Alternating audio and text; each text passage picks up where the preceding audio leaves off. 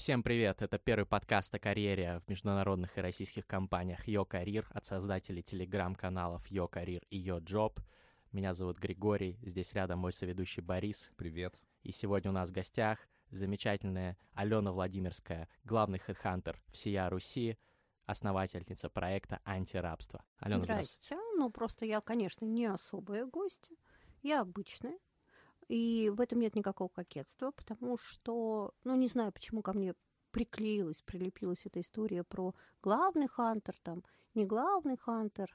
Ну, это какая-то странная история, но э, я просто тот человек, который довольно хорошо знает э, про то, каким компаниям сейчас нужны какие люди, и знает это для тех компаний, которые в силу разных причин – наиболее инновационные и интересные молодым людям.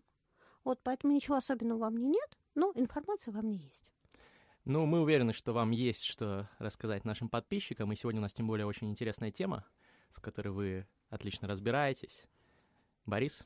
Да, э, собственно, тема разговора сегодняшнего э, — это те ситуации, когда э, и наши подписчики, и другие любые сотрудники очень э, так сильно держатся за свою работу. Э, такая ситуация, которая наверняка их не радует, но они по какой-то причине не могут уйти. И вот сегодня мы хотим поговорить о том, э, когда такие ситуации возникают, каковы причины э, такого поведения сотрудников, и самое главное, как им перестать бояться принимать какие-то серьезные решения в карьере, в том числе менять работу свою, уходить с нее. И, э, в общем, да, в этом векторе хотим сегодня поговорить. Ну и, э, наверное, стоит начать с того, что мы спросим вас вообще, какие причины самые основные, когда сотрудники держатся за свою работу, понимают, что она нелюбимая, но при этом ее не хотят менять. Наверняка это не один и не два случая ну, и причины. Да, таких людей, к сожалению, много в антирабстве, которые, что называется, пересидели, и потом либо их убрали, либо они уже вообще совершенно не могут. А, а причины тут как раз основные от того, что мы хорошие люди. И это, как ни странно, вот такая большая причина. То есть мы все где-то к возрасту там, 25-30 годам обрастаем некими обременениями это, наверное, неправильное слово, но это дети, жена беременная, ипотека, а, еще какие-то вот такие вещи. Это основная причина. Ну, куда я уйду? А, у меня есть работа, которая приносит мне стабильный доход, я ее ненавижу, но у меня есть мои близкие, и их нужно кормить. А вторая причина это, конечно, страх. Ну, куда я пойду? Вот здесь пусть плохо, пусть там ужасно, но вот это смс 5 и там 25 и я уже все знаю. А что там на этом рынке сейчас, особенно когда вот все так непросто в экономике, ну, куда я пойду? Да? А причина основная, она вообще в другом. Она в том, что большинство людей... Вот смотрите, вот а, один умный человек мне очень правильно это сформулировал мы трудоустраиваемся в компании, а приходим работать к людям. И чем мы моложе, тем вот это мифотворчество компании, условно, я хочу работать в Гугле. Или вот, вот это вот классическое российское, я хочу работать в Газпроме. Да.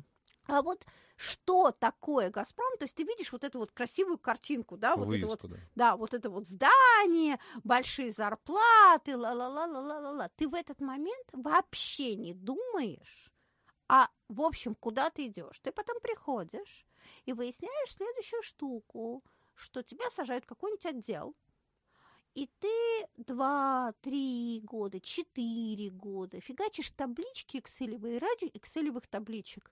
И ты такой, во-первых, ну, у тебя уже, тебе плохо просто, потому что вот прям плохо. Во-вторых, ты вдруг мучительно понимаешь, что те люди, которые не пошли за каким-нибудь большим брендом, твои бывшие однокурсники, вдруг они выросли в каких-то других, может быть, более мелких, не таких брендовых компаний, ну, потому что там вот нет огромного количества людей, и, в общем, вот эта вот история, там, какая-то вот биомасса, там, сидишь, Петя, и сиди, да, а там, поскольку на проектов нужны много людей, рук вечно не хватает, так, иди сюда, пошли со мной делать. И если ты более-менее вменяемый, ты начинаешь расти. А тут ты сидишь, сидишь, и тебе вот эта смс идет, и вроде все хорошо, но ты вот одна экселевая табличка, вторая, ты вдруг понимаешь, что, условно, да, 30 лет, а часики-то тикают, а ты по-прежнему там вот этот менеджер экселевой таблички. И а, дальше тебе, с одной стороны, страшно, потому что, ну, у тебя вполне себе приличная зарплата, а с другой стороны, тошно, потому что, ну, вот и завтра, и послезавтра, и после-послезавтра, а особенно если ты попадаешь в отрасль, которая не развивается, ты сидишь в большой компании, например, в банке, а отрасль сейчас не растет, поэтому мало очень крутых проектов, чтобы тебя кто-то выдернул. И дальше случается главное. Если рядом с тобой нет того человека, ну вот как это раньше в наши времена называлось крыши, да, то есть того человека, который вытащит себя и скажет, о, вот он прикольный, молодой, пошли, сейчас я тебя в проект, ты там будешь ну, ментор, дико да. работать. Это даже не ментор. Протеже. Это вообще не ментор. Это условно какой-нибудь руководитель, у которого не хватает рук и со всех сторон пылает. Он меньше всего хочет тебя менторить. Он такой, так, побежал, сделал вот это ой, блин, вот сделал все вообще не то, все ужасно. Ладно, сейчас переделал, но побежал, снова сделал. Ему просто, вы для него ресурс. Ну, и дальше ты от этого начинаешь расти. А ты садишься в такую стагнацию, ничего этого нет, никакого этого человека не предвидится, интересных проектов не предвидится. Хопа, тебе 35, хопа, тебе 40, а ты по-прежнему там менеджер, ты даже растешь, тебе там по выслуге знаете, как в армии, какие-то там грейды, что такое. Но тебе тошнотно. А потом случается следующая штука. Извините, что я долго говорю, но вот при, мы прямо ее в антирабстве видим. Uh-huh. Ко мне где-то в 45-47 лет приходит огромное количество сбитых летчиков. Кто это такие? Вот условно, если ты спокойненько растешь в компании, ты не дурак, ты умеешь а, жить в состоянии корпоративных войн, их выигрывать или в них не лезть. И, в общем, ты нормально умеешь репортить, у тебя как-то грейдики так капают, ты что-то там происходит, но ты не любишь свою работу ты прям вот очень не любишь. А потом случается 45-47. Ты потерял вообще рабочую свою компетенцию, потому что ты ее заменил, ты стал руководителем. Ну, таким, ну, никакой, еще один. Но ты привык к большим деньгам, и ты вообще привык уже давно ничего не делать руками. И обязательно находится кто-то вот такой молодой борзый, который либо очень любит свою работу, либо от того, что ты уже расслабил хватку, весь такой вот, тебя обязательно обгонит. И вдруг ты в 47-49 оказываешься, в общем, выкинут на рынок, компетенций у тебя толком никаких, заслуг у тебя никаких. И такой, ты весь такой устарелый, непонятный, такой, о, возьмите меня, ну как же, я вот из вот такой вот, вот сырьевой компании, 500 тысяч, вот там руководитель департамента, все таки ну, как тебе сказать, ну, в общем, типа, если у тебя нет каких-то больших связей и чего-то такого, не очень ты кому и нужен. И вот тут случается самое страшное. Я на примере антирабства вижу огромное количество людей, особенно там мужчин, которые в возрасте вот этом 49, где-то вот так, это еще наслаивается кризис среднего возраста, они прям спиваются на этом. Огромное mm-hmm. количество разводов, огромное количество просто вот я реально знаю людей, которые доходили до самоубийства, ну, там просто там близкие спасали, еще чего-то, но прям вот затяжные депрессии, и это все от нереализованности. Поэтому, возвращаясь к началу. Да, вы сейчас прям привели так к карьерному тупику, я аж немножко аж вздрогнул после Ну, вечер, да-да-да, мрачная студия. 47-49 у вас депрессия, да-да-да. самоубийство. Самоубийство, алкоголизм, развод. Да-да-да. Чего делать? Да, ну, чтобы не попасть в этот карьерный тупик. Значит, смотрите. Во-первых, давайте постараемся выбирать работу правильно. Туда вообще не заходить. Да? Лучше для того, чтобы не выбираться из карьерных тупиков, туда не заходить. Поэтому а, давайте выбирать компанию, работу не по принципу, не по бренду, а выбирать ее по одной простой вещи. Что она мне даст? Причем не только и не столько денежное. Какое value для меня – это будет. То есть какие есть интересные проекты, кто мой непосредственный руководитель, насколько он меня может, а, научить, б, вытащить. То есть смотрим не на красивую вывеску, не на HR-бренд, не на вечную фразу рекрутера «у нас все растут», «у нас простроенный грейд». Возможно, они простроены. К вас это касается, в общем, очень относительно. Смотрите на вашего непосредственного руководителя. Первое. Второе. Старайтесь работать в тех компаниях, которые растут либо меняются, либо отрасль должна расти, либо компания. Даже в стагнирующих отраслях всегда есть компании, которые растут. Чем компания больше растет, там больше интересных проектов. Вот. А третий, не смотрите на бренд. Смотрите еще раз на того человека, кто будет вами руководить. Мгм. Проверять очень просто. Да, Вот. вот интересно, как когда молодой человек приходит А на вот давайте мы с вами Да. разыграем.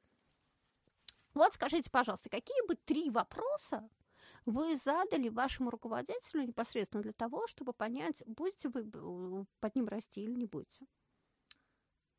Ну вот первый вопрос, который меня почему-то всегда так задавал, я себе его, это макроменеджер, руководитель или микроменеджер? Но это не совсем... Ну, то есть вы приходите такой на собеседование и такой, здрасте, вы макроменеджер или микроменеджер? Ну, знаете, да, я несколько раз так задавал вопросы. и что отвечали? а, ну, Ехидно спрошу я. Ну, как правильно, как, как правило, человек отвечал, что... Конечно, макро. Ну, Ну да, я не... А да. потом не всегда оказывалось, что это так. Конечно, макро. Нет, есть люди, которые прямо говорят, если там у руководителя вполне осознанный, что мне комфортно знать, чем и когда вы занимаетесь э, на работе в Слушайте, конкретный ну, момент Ну, времени. вряд ли в какой-нибудь вот так называемой бирюзовой компании, Мгм. куда хотят ваши, а, собственно, подписчики, кто-нибудь скажет из серии, знаете, я очень люблю проверять Контроль. таски моего секретаря. Вот даже если мы это любим, ну как бы это не принято. Нет. Ответ, а вы что спросите? Что я спрошу у своего потенциального начальника, Мгм. чтобы убедиться, что с ним я буду расти и так Да, далее. да? Да, да, да, да. Я, наверное, спрошу про то, э, какие крутые, грандиозные проекты в компании планируются в ближайшие годы. Только не в компании, а у него. Ну, да. именно у него, да. Да, э, что какие- делать-то будем Как, первое, как, да? как, как, э, И мгм. тут очень важно смотреть, как он рассказывает. Если, то есть, дальше люди делятся, это первый вопрос, да, то есть он не первый, его надо третьим задавать, но не суть. То есть дальше два вида. Первые это такие корпоративщики, которые начинают отвечать, что называется, по гайду, да, то есть вот это наша компания в ближайшие годы должна вырасти на 24% и купить еще три рыбхоза. И то видно... глобально какие-то цели рассказывать. Нет, дело не в этом, ему не интересно М. ему, его, что называется, сори за такое слово, не прет. Он такой рассказывает в варианте таком, знаете, ну вот как положено, да, вот он там будет это и на совете Ну, директоров методичке. рассказывать, да, и вот это. А есть второй тип людей, которые начинают, слушайте, ну вот в ближайшее время, он может быть даже какой-то ерундовый проект, но вот его, вот мы сейчас выпустим приложеньку, захватим там ла-ла-ла, видно, что Он его горит.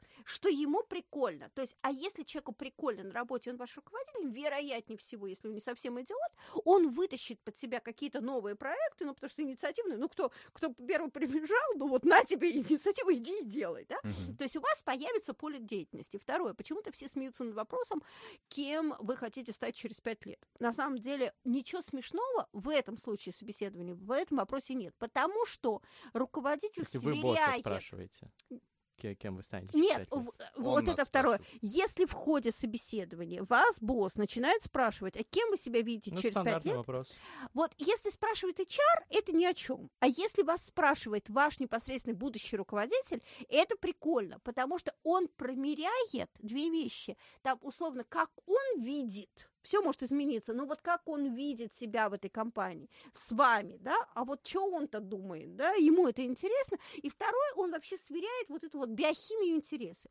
Ну и третий, конечно, у этого босса нужно спрашивать, скажите, пожалуйста, а вот, вот, вот, а уже кто-то вырастал в вашем отделе? Дальше все, конечно, будут говорить, да, конечно, у нас растут. Но надо смотреть, как рассказывают. Если он начинает, вот сидела там Света, она у меня сидела секретарем, а потом вот ла-ла-ла, и сейчас она там ведущий менеджер, видно, что ему прикольно. А если он такой, ну, чего-то такое, то, в общем, это тоже ни о чем. Без конкретики, если Да. да. И дальше вообще смотрите, насколько вы ему интересны. В каком смысле? Если он вас четко спрашивает по гайду, умеете пользоваться Excel? Макросы пишете, там, я не знаю, еще что-то делаете, то вероятнее всего, и не спрашивает ничего другого, то он вас нанимает как человека-функцию. Просто раба, да. Ну, просто, нет, делает. не, не раб, это человек-функция, да? То есть, возможно, вы потом и подружитесь, и будете как-то там, он вас начнет растить, но обычно такие люди растить не любят. Вот, а, э, а если он начинает спрашивать, а что тебе интересно, а чем занимался, ну, то есть, то есть, вероятнее всего, ему интересны люди, потенциально он будет расти. Вот так вот, нанимайтесь к людям, Не нанимайтесь в HR-бренды, не нанимайтесь в компании.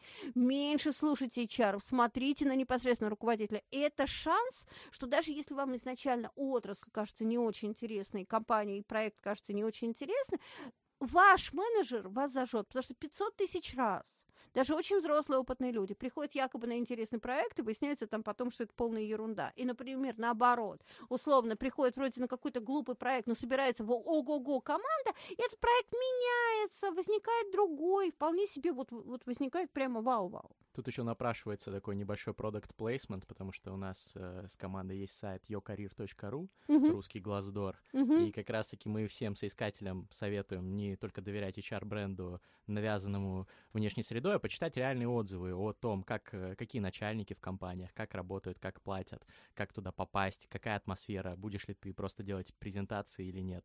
Вот, yocareer.ru, все слушатели этого подкаста, если еще не заходили, заходите, почитайте там отзывы, это вам реально поможет. Конечно, и самое главное вообще, вот мы очень практикуем антирабстве историю про то, что всегда общайтесь с людьми, которые работают в этой компании. Меньше верьте всем вот этим сайтам, никогда не верьте двум категориям HR и пиарщики. Мы, мы продаем компанию, да, то есть наша задача вас туда затащить, хоть тушкой, хоть чучелом, хоть тем угодно. Это неправильно, на самом деле надо брать только тех людей, которые хотят работать, но при нынешнем рынке труда это довольно сложно. Поэтому всегда общайтесь с людьми, которые работают в этой компании. Для этого у вас вот, ну, вот такие сайты, как ваш прекрасный. Во-вторых, есть соцсети. Просто всегда можно написать 10 человекам, которые работают сейчас в компании. Здрасте, я к вам там вот выхожу в компанию, расскажите мне, пожалуйста, несколько слов. Девять вам не ответят, десятый ответит. Но люди вообще как-то спокойно помогают друг другу. Поэтому узнавайте, потому что иначе вы покупаете просто красивую упаковку, ну, а не свою жизнь. Вернемся, наверное, к вопросу о карьерном э, выгорании и угу. необходимости сменять работу. Когда, когда нужно поймать этот момент, что нужно менять работу? Вот вы говорите, наступают вот такие катастрофические последствия, когда люди там уже о самоубийстве думают. Э, как понять вовремя и как поменять работу вовремя? Как понять вовремя, что вы не склонны к самоубийству, да? А, значит, ну, есть вообще какая-то общая такая история, что в целом раньше считалось, что компанию надо менять раз в 7 лет, потом раз в 5, сейчас вообще считается раз в 3, потому что время убыстряется. Я вообще против этих вещей, потому что э, это такой, что называется, подстрочный перевод хорошей японской теории, который на самом деле просто вот подстрочно транслейтом перевели. Суть в чем? Вы можете очень долго работать в одной компании, если вы в ней растете. И вам интересно. А, что должно? Есть понятные цифровые показатели. Первое. Раз полтора-два года должен нарастать ваш функционал и деньги. Это не обязательно фиксированно, это может быть совокупный доход. Примерно, если, ну, критический, если за три года вы не выросли в функционале и в деньгах, то это повод как минимум задуматься. Либо вы отстаете от компании, либо, соответственно, компания отстает от вас и не ценит вас. Да? Это повод прийти к любому карьерному консультанту, оцениться – что со мной не так, чего во мне не хватает, и, собственно, ну, решить эту историю. А какой будет э, вот финансовое мерило, чтобы понять, э, доплачивают ли вам или нет? Нужно смотреть среднее повышение по компании, э, там через полтора года, либо просто сравнивать свою зарплату со среднерыночной. Потому Нет, что, вот конечно, вы сказали, что... конечно, среднерыночной, просто, потому что... Да, вы сказали, что э, нужно смотреть, движет, движетесь вы как бы с одной ну, скоростью смотрите, с компанией, нет. и в этом случае есть смысл там в среднем по больнице смотреть, не, не, как повышают не, людей а, в отделе. Нет, вообще не об этом, да, надо угу. сравнивать себя с рынком, конечно, потому что пока вы сравниваете себя внутри компании, вы живете в замкнутом мире компании. Надо сравнивать себя рынком, причем не только про деньги, но еще и про навыки, а на самом деле нарастают ли мои навыки в том же самом темпе, в котором они растут по рынку. То есть очень много, например, сейчас вот истории про маркетинг, ненужных э, директоров по маркетингу, потому что у них вообще нет digital, нет data, нет ничего вот этого, и они были пять лет назад очень востребованы, а сейчас никому не нужны. То есть раньше они там за 500, за 600, за 700 такие, ой, не пойду, а сейчас они бегают за мной там, пожалуйста, 200. Я говорю, ну, мы попытаемся, но нам будет непросто.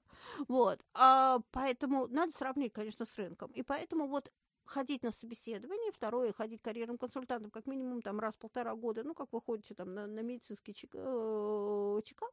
Вот, очень важно, потому что сравнивает, насколько вы в рынке и в зарплате, и главное в навыках. Вы можете где-то проседать. Многие очень крутые компании как раз мало платят, они платят меньше за счет бренда, да, это тоже может, если вы ну, типа сознательно... Яндекс. Ну, и не только Яндекс, да. А, ну, типа, мы платим меньше, но вот это вот бренд. Вы можете сознательно говорить, нет, я хочу, мне прикольно, не вопрос. Но вы это осознаете, вы понимаете, почему. Но растут, условно, ваши навыки. А если не растет ни одно, ни другое, то, собственно, вот это повод менять работу. Второе, есть общая такая история. Если вы работаете больше 10 лет в одной компании, вы должны понимать, что вы находитесь в зоне риска. Я не призываю, если вам хорошо в ней, вы растете, и все там внутри замечательно. Нет, менять не надо, но вы должны понимать, что когда вы потом выйдете на рынок труда, к вам будут очень осторожно присматриваться, ровно потому, что считается, что очень уже сложно адаптироваться в новой компании, когда человек так долго работал в одной среде. Просто вам нужно быть к этому готовым. Это вторая причина. Их две всего. А, причина чего, простите? Не причина, а показатель того, что нужно менять работу. Нет, главный показатель того, что вам ежедневно становится скучно ходить uh-huh. на работу. Это основной показатель, да? Но, то есть, и тут надо отделять опять две вещи. Усталость и выгорание. Есть у меня простой в антирабстве рецепт, когда ко мне приходит, говорит, я выгорела. Я говорю, стоп.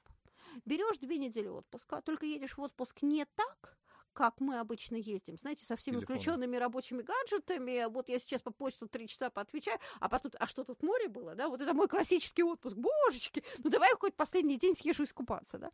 А просто отключаешь все и две недели живешь вот в таком режиме а, просто переключения. Причем тут важно как. Если вы активный человек, вам надо еще мозг переключить, поэтому у вас должен быть очень пассивный тогда отпуск. Вот лежу, тупо на пляже. Да? Если вы там человек не склонный к каким-то там активностям, ну просто, например, бухгалтер, да, главный финансовый директор, вам нужно как раз переключить, не знаю, в горы лезть, там какой-нибудь трек, там велосипед, то есть чтобы мозг переключился. Дальше вы возвращаетесь и выходите на свою работу.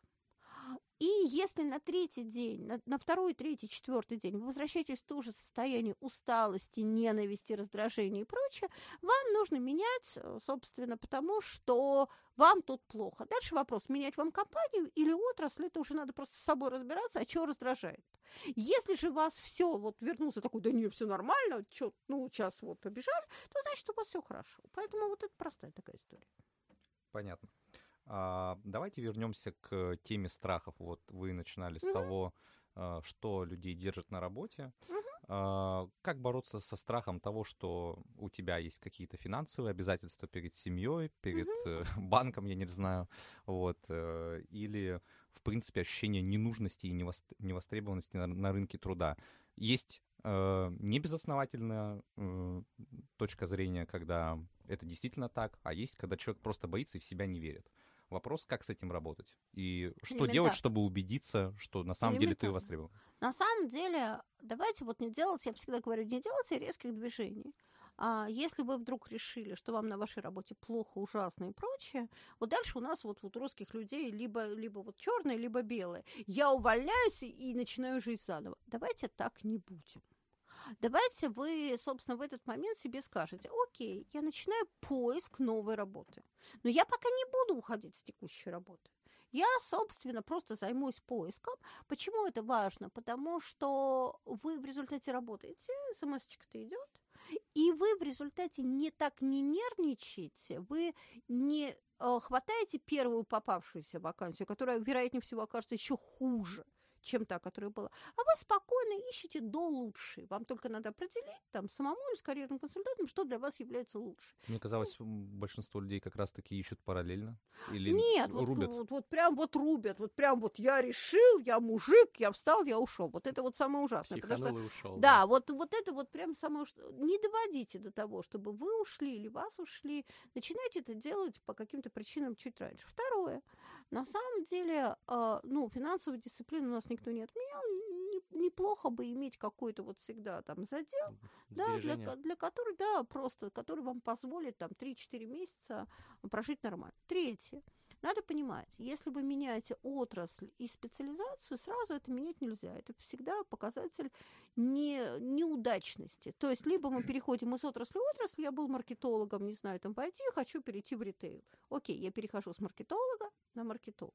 Либо я был в IT-маркетологом, хочу перейти в продукт-менеджера. Я mm. из маркетолога перехожу в продукт-менеджера. Почему это очень важно? Потому что где-то должна быть зона вашей компетентности, за что вы будете держаться. Вот то, что позволит вам новый там, не знаю, либо специальности, либо отрасли все-таки чувствовать себя профессионалом и не вылететь там через 2-3 месяца. Ну и в-четвертых, привычка ходить на собеседование – это важная история. Не надо ходить постоянно, но условно там два раза в год на надо ходить на собеседование, причем на собеседование, внимание, вот тут не надо себя жалеть. Надо ходить на собеседование, которое по классу выше, чем вы сейчас работаете.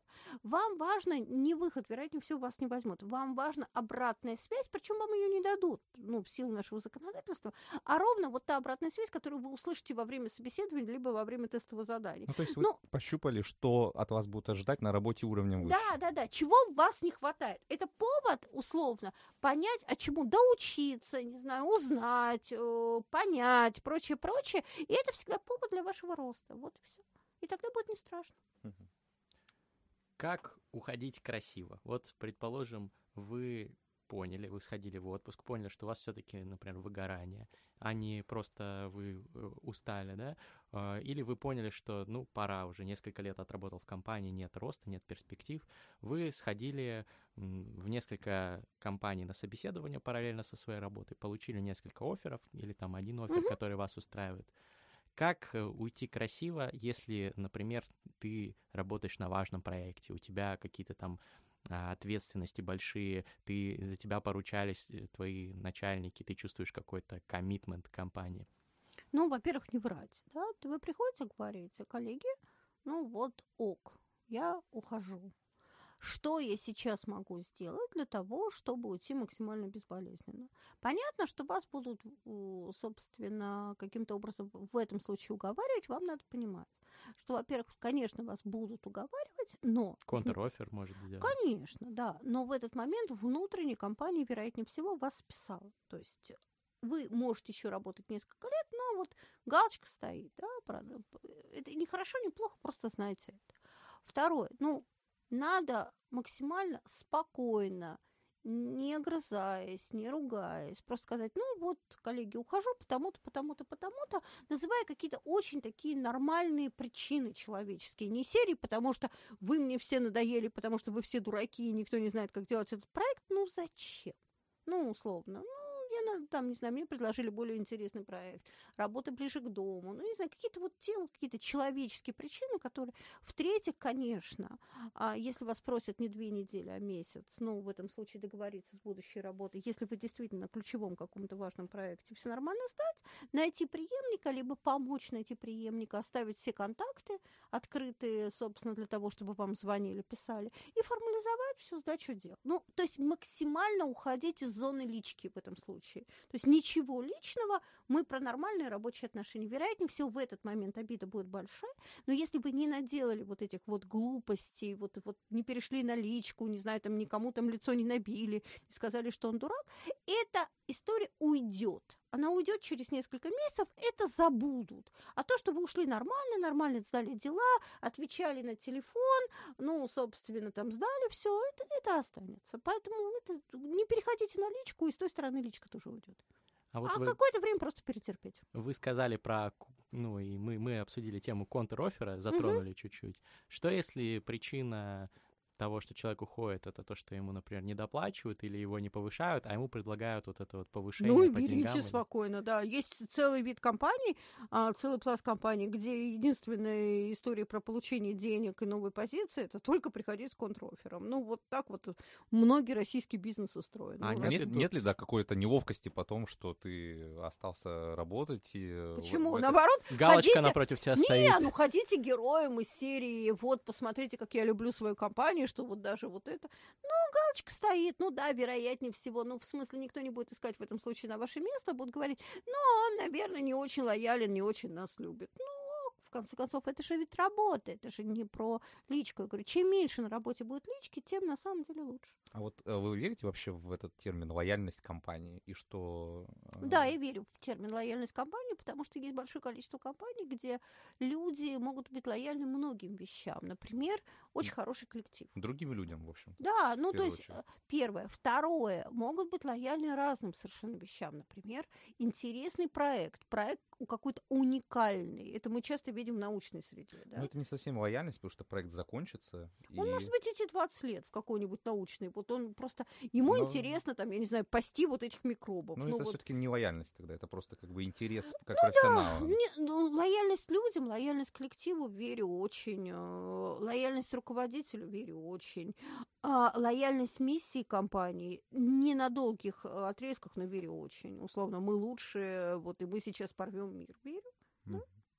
Наверное, было бы круто услышать какие-нибудь эм, конкретные кейсы, с которыми вы сталкивались, mm-hmm. наверняка интересные, когда человек вовремя понял, что ему нужно менять работу и что у него получилось. Ну, я скорее буду, наверное, про кейсы, когда человек э, понял не совсем вовремя, потом выруливал из этой ситуации. Давайте. А, ну, кейсов таких очень много в интерапции, понимаете, это, в общем, основная история, с которой к нам приходят. Ну, например, расскажу последний. Он не то чтобы самый лучший, это просто вот последний, который у нас случился, ну, с месяц, наверное, назад, такой яркий. А девушка работает в крупном банке. А, так получилось, у нее двое детей, у нее умер муж. И она осталась единственным кормилицем семьи. А, и она очень любит свою работу. Но если до этого она так не относилась, ну просто, знаете, вот эта вот работа такая немножко женская серии выгулять платьице, да, то есть, ну я, я тоже работаю, я приношу деньги, я там не сижу на шее мужа, ну и вот я в коллективе, я платьице выгуливаю, и в общем она ее не сильно это беспокоила, потому что она там в шею закрывала дверь своего кабинета и ехал там за детьми, ну, в общем, такая какая-то история. Когда надо было посерьезки, ну, потому что на ней осталось двое детей, осталась там ипотека, ну, в общем, довольно много обременений. Она, в общем, очень там стала э, карьерно рвать для того, чтобы просто было много денег. И она, в общем, выросла, за года три выросла очень, и в доходе, и в позиции, но работу ненавидела страшно. А дальше у нее случилась психосоматика, такие вещи бывают. Она вставала, сори за физиологические подробности, она вставала в будние дни, ее тошнило. Ну, просто ну, это не фигура речи, просто вот физиологически. От истощения? От чего? Нет, а, психосоматика. Вот. Но она сначала вообще этого не понимала. А, ну, гастрит, наверное. Она сходила там к врачам, ее лечили, не лечили, ну ничего. Потом пошла к психологу, говорят, слушай, ну это просто реакция, вот что тебе идти на работу, на которую ты идти... На которую тебе тошно. Все, вот просто вот прям вот не фигура речи. Вот, приходит она такая к нам и говорит, я ничего сделать не могу, я не могу уйти с этой работы. Ну вот у меня двое детей, ипотека, и никто мне такой доход не обеспечит. И было понятно, что, в общем, такой доход ей никто не обеспечит. Ненавижу, вот просто вот, вот умираю. Что делать, непонятно, да, никто не поможет, замуж снова не хочу, люблю мужа, ну вот он погиб. Вот, а стали думать, что делать вот, э, определили какую-то зону, где ей, в общем, интересно. Она была связана с ее хобби. Хобби у нее триатлон, и ей очень нравилось заниматься не просто бегать, а заниматься организацией триатлонов. Да? И, э, ну, там даже есть вакансии, но там зарплата примерно раз в пять, я не утрирую, меньше, чем у нее. Ну, просто вот это там не, не, не в полтора раза, а в пять. Ну, то есть ну. ее целям финансовым это не соответствовало? Ну, вообще никак. Да. Ну, то есть просто семья не могла на этом выжить. Вот, и было понятно, что года три, ну, четыре-пять ей, ей туда просто нельзя. И тогда я сказала, Ли, смотрите, все очень просто и понятно. Вы работаете в банке, давайте вы вот выделите количество времени, у вас уже там все простроено, которое вы будете заниматься волонтерски этим триатлоном. Не просто бегать, а посерьезки участвовать в этом движении триатлона. Вот. И, собственно, и это займет большое количество вашего времени. А, и постепенно вы там станете кем-то, ну и через несколько лет спокойно перейдете, если захотите. А, она так примерно поступила, но, в общем, организация поступила с ней очень жестко. В ответ э, ей говорят, о, из банков вот садись на финансы. И она попала ровно в ту же историю, в которой, ну, и в условно свободное время, которое она там отделяла от детей, была ровно такая же ситуация. Вот там я сижу, опять разбираю эти финансовые документы, я и на работе это ненавижу, и тут ненавижу. В общем, ругалась она страшно, кричала на меня, в общем, нехорошо было. А дальше случилось чудо. Прошло какое-то время, а, и у этой организации есть главная организация. Главная организация находится не в России. И это, в общем, богатая организация. И так получилось, что ее увидели, ее финансовый отчет, ее позвали. И она сейчас с детьми. Она уехала, она живет в другой стране. Она э, в большой спортивной организации, которая не только про триатлон, но вообще про большую спортивную активность, занимается всей финансовой организационной деятельностью, счастлива абсолютно, еще и замуж вышла. Вот, ну, в общем, вот таким вот... Но то это, есть же, через вот, термин... это же везение. Если что, если бы не позвали? Нет. Это был бы ну что? Story. Нет, была бы следующая история. А, была бы история про то, что она бы постепенно перешла в какую-то такую штуку триатлоновую. Просто... А, не, я к тому, что далеко не всегда Вообще я не верю в везение. Я верю, что везение – это есть результат очень многих действий человека, в том числе его упорства. Второе в то, что для того, чтобы куда-то дойти, надо просто идти. А в-третьих, в то, что когда ты начинаешь, не любишь свою работу, но по каким-то причинам уйти из нее не можешь, но начинаешь еще заниматься чем-то другим и думать о другом, вот реально эту работу, свою первую, которую ты не любишь, э, к ней становишься, ну, относишься много легче. Ясно. Вот. То есть э, вывод на конкретно вот кейсе этой женщины, что можно попробовать совмещать работу с хобби. Да, да. Даже да, не да. совмещать, нет, она по, по сути никак не совмещала не банковскую деятельность да. с хобби, но просто больше хобби в свою жизнь. Но совмещать в смысле ввела. своей жизни можно делать, да, то есть можно жить не однополярно, а двухполярно. Если ты вдруг и довольно часто бывают ведь такие штуки, например, ты там инженер, а любишь играть на гитаре, и ты не можешь, ну то есть ты не будешь тем музыкантом, который там просто будет такой такой. Но когда ты постепенно мигрируешь в эту сторону, либо тебе постепенно предложат какую-то интересную другую работу, связанную с этим, либо просто тебе вот какую-то вот деятельность, которую ты сейчас бросить не можешь, потому что дети, семья и ла-ла-ла, ты начнешь переносить много легче, и, в общем, все станет получше. Эм, счастье на работе. Это вот да. вообще миф или реальность? Нет, это не миф, это вполне реальное состояние. Именно просто. вот та, та ситуация, когда человек встает с утра и бежит с трепетом на работу на протяжении ле... многих лет. Ну, многих лет редко. А Вы чаще... знаете таких людей? Да, знаю, я такой человек. я такой человек. Но это редкая история, это должно что-то внутри э, твоей работы постоянно так меняться, и не просто меняться, но соответствовать твоим изменениям. То есть это вот как в браке. Да? На самом деле карьера – это такой же дейтинг. То есть вы должны совпадать по ключевым вещам, но при этом э, не совпадать еще по многим, чтобы вам не было скучно. Да? А, так вот, а, когда у тебя твоя компания, настолько тебе дает все время какие-то интересные именно для тебя новые возможности, и при этом еще не и сильно не перенапрягает, да, чтобы ты не выгорел. Это такая случай, довольно, если долгосрочно, это довольно редко. А, а вот краткосрочно история, интереснейший проект, еще прочее, до трех лет сплошь и рядом.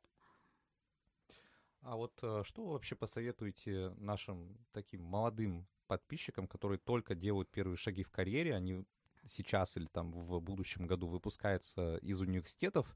И вот, например, у финансистов есть на самом деле очень широкий спектр, куда можно пойти работать. Там в корпоративные финансы, в аудит, э, в налоги и так далее. Это все отчасти похоже. На четвертом, третьем курсе ты не можешь определиться, что из этого для тебя будет интереснее. А, как не прогадать с выбором, чтобы потом не чувствовать себя несчастным на работе. Не сочтите это за рекламу, но мне кажется, самое важное на этом этапе это найти какого-то эксперта, неважно, это будет карьерный консультант, либо просто эксперт, который вам реально расскажет. Не мифологию, а вот смотри, давай мы поговорим, что такое работать в аудите, что такое работать в консалте. Не серии «вот большая четверка, там это круто». Давайте скажем, да, для кого-то круто, для кого-то нет, потому что это 18-часовой рабочий день, извините меня, треть вообще э, людей 21-22 года увозят там с язвой или с прободением желудка, да, то есть давайте вот честно. То есть ты к этому готов, но потом у тебя всю жизнь будет круто. Или тебе начинать все-таки более лайтово. Это не хорошо и не плохо. То есть вам нужны те люди, которые вам расскажут правду и промеряют вас на вот это. Не, тебе условно в аудит не надо, тебе там будет скучно, а вот, например, там, я не знаю, в корп-финансах тебе будет хорошо, потому что вы живете в мире, где все крупные работодатели, это, это не про нашу страну, это вообще про мир, сделали э, мифологию своих компаний, отраслей и прочее, ровно для того, чтобы вас нанимать максимально дешево. Вот, для того, чтобы тратить минимальное э, количество ресурсов, чтобы вы сами бежали наниматься, да, поэтому давайте вот уберем эту сказку и посмотрим по-серьезки, а как сделать так, чтобы вы пришли туда, куда вам оптимально, и где вам будет хорошо долго, где вы будете расти. Эксперты из отрасли, реально, которым вы там условно заплатите небольшие деньги, не будут врать и не расскажут, потому что они будут рассказывать про свой опыт. Не HR, не PR. А если либо им, бесплатно. А если он им нравится? Либо бесплатно ментор. опыт. Например, вот он приходит к аудитору, к директору там по угу. аудиту в Ernst Young. Да.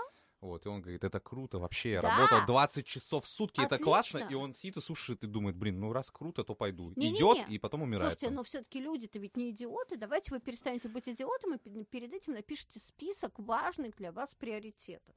Ну, условно. Знаете, и вы спросите... Не у, всех, не у всех просто много есть что в головах на четвертом и третьем курсе. Слушайте, ну если вы не можете определить, что вам вообще нужно в жизни, то, наверное, вам, ну, и ни у кого это не взять. То есть, на самом деле, надо. да, тогда методом посмотреть. перебора идите, волонтерством, стажировок. Но реально все-таки рассчитываю там к четвертому курсу, вы уже как-то в состоянии понять, что вы хотите от жизни. Вам что важно? А условно, очень много работать или, допустим, первый, да, или работать меньше, но там, но не столь быстро карьерно расти. Например, вам важны скорее деньги, или какие-то интересные очень проекты. Ну, Вам... вот лично у меня меняется мнение. Сейчас вот мне 27 лет, когда мне было 20, 21 э, год, я думал, что мне важны деньги в первую очередь. Я готов много работать. Сейчас я так не думаю. Нет, так вот, а, подождите, так я же не говорю, что это будет статичная история на всю жизнь. Ну, как минимум, там, если вам, условно, в 21, когда вам важны деньги, вам там, вы приходите и говорите, а где в финансах я больше всего заработаю, условно, в ближайшие три года, вам покажут вот здесь, здесь, здесь, а сюда ты не пройдешь, ну, не ломись, а вот сюда, вероятнее всего, у тебя получится. Вы идете, окей, я за три года я приобрел там связи, я не знаю, там еще прочее, прочее, понял не мою, спокойно уже внутри мигрировал. То есть, ну, нет никакой статики. Жизни вообще сейчас взрослого человека, мы же живем долго уже. А, история вот про одну карьеру, когда в 17 лет я на завод зашел, а в 50 меня там, там 70 э, вперед ногами вынесли, этой же истории не существует. Ты за жизнь можешь поменять 3-4 совершенно разные карьеры. Поэтому это не про статику, это про твои цели текущего периода. Понятно. Алена, и еще такой вопрос. Кому все-таки лучше обратиться? К человеку из отрасли или к карьерному консультанту? Карьерному консультанту из отрасли. А, вот, у пожалуйста. вас в антирабстве, я так понимаю, э, есть и просто карьерные Нет, консультанты, больше... и кто-то отраслевики. Да, больше тысячи карьерных консультантов вы точно найдете из отрасли. Я тут ничего не хочу рекламить. Ну, собственно, у нас, как я говорю, больше там тысячи. Поэтому из любой отрасли, из разных регионов это все можно найти. Но я вот тут призываю сейчас следующее. Пожалуйста, сейчас, поскольку профессия только зарождается, там очень много самозванцев. Из серии э, психологи, я с уважением, да, там еще кто-то.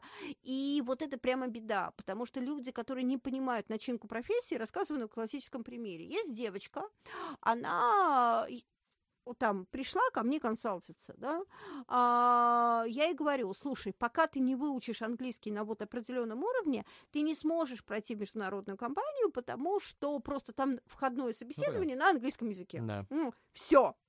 Но английский же учить муторно, долго и сложно, да, значительно проще сделать другим. Значит, сижу я в кофемании, вы знаете, в кофемании столики совсем рядом, и через столик эту девочку консалтит какой-то карьерный консультант, я не знаю, и она говорит, нет, ну почему, я понимаю, и прям слышно, что вы не проходите международные компании, вы посмотрите, вы сидите вся зажатая, у вас пост зажатая, а там привыкли к оптимистичным людям. Сижу, думаю, я вот сейчас вот встану и вылью на тебя чашку кофе, потому что ты даешь человеку надежду за его деньги, про то, что все будет хорошо там, где надо работать. Поэтому, пожалуйста, если карьерный консультант не имеет сертификата, во-первых, обучения, во-вторых, не является профессионалом в отрасли, а вышел из каких-нибудь там, я не знаю, из любых других профессий, ну вот не из знания либо отраслевого, либо, собственно, HR, что тоже отраслевое, не надо ходить, потому что вас просто собьют и наговорят кучу чуши, вы потеряете кучу времени, денег, всего прочего, и ничего не получится. Поэтому просто вот тут пожалуйста, к профессионалам. Ну, мы же к врачам-то ведь не ходим, ну, надеюсь, да, уже Москва не ходит вот этим вот там знахаркам. К сожалению, ходят некоторые. Ходят, да? Но, ну, в общем, я надеюсь, ваши Наши слушатели не такие. Да. Не такие. Мы надеемся, да. А, Алена, ну что ж, в завершении нашего выпуска мы хотели бы еще раз вас попросить э, перечислить основные причины, когда человек понимает, должен понимать, что надо менять работу. Первое, когда вам очень долго скучно на вашей работе. Второе, когда вы больше трех лет не растете по должности или по деньгам. Третье, когда, собственно, вы понимаете, что люди, которые вокруг вас, вот ваши там бывшие однокурсники, одноклассники и прочее, а, растут быстрее, чем вы, даже если вы растете. Не обращайтесь к шарлатанам, обращайтесь к экспертам, к проверенным карьерным консультантам. Читайте тексты о построении карьеры и гайды по различным индустриям на нашем блоге Yo Career, телеграм-канал. И сегодня у нас была в гостях замечательный эксперт по построению своей карьеры Алена Владимирская. Алена, спасибо. Пожалуйста. Всем пока.